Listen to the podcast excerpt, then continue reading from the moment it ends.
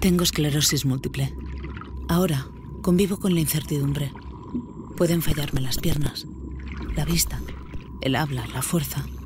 Eso no lo sé. Pero tengo una certeza. No estoy sola.